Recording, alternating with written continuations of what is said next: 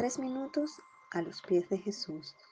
Buenos días, soy Marianela y te saludo en el nombre de Jesús.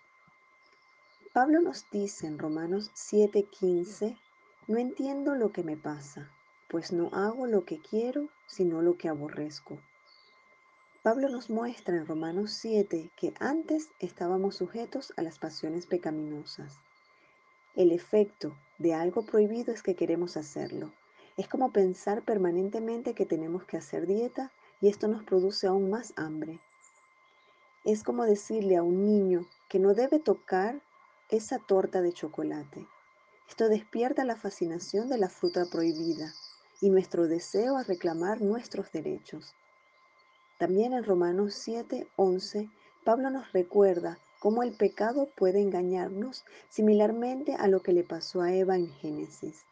En Génesis 3.1 leemos, la serpiente era más astuta que todos los animales del campo que Dios el Señor había hecho. Así que le preguntó a la mujer, ¿es verdad que Dios te dijo que no comieras de ningún árbol del jardín? Aquí vemos entonces cómo la serpiente se enfoca en lo negativo e ignora lo positivo. Si seguimos leyendo en Génesis 3:4 leemos, pero la serpiente le dijo a la mujer, no es cierto, no van a morir. Aquí vemos entonces cómo la serpiente mintió al decirle a Eva que Dios no iba a castigarla. Finalmente, en Génesis 3:5 leemos, Dios sabe muy bien que cuando coman de ese árbol se les abrirán los ojos y llegarán a ser como Dios, conocedores del bien y del mal.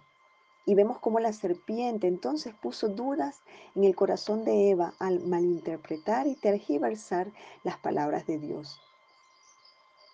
Sin embargo, Pablo reconoce su necesidad del Señor en Romanos 7:24. Soy un pobre miserable. ¿Quién me liberará de este cuerpo mortal?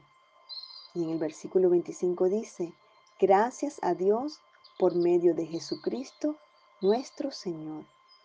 Pablo nos recuerda que ahora el cristiano sirve no poniendo su mirada en lo que no debe hacer, en la dieta o en la torta de chocolate, ni en las prohibiciones, sino que ponemos nuestra mirada en el camino libertador del Espíritu. Nuestra mirada está puesta en Cristo. ¿Y tú? ¿En qué tienes tu mirada puesta hoy? ¿Qué piensas tú de esto? Nos gustaría escuchar tu testimonio u opinión. Nos puedes visitar en iglesialatina.com. Que tengas un día bendecido.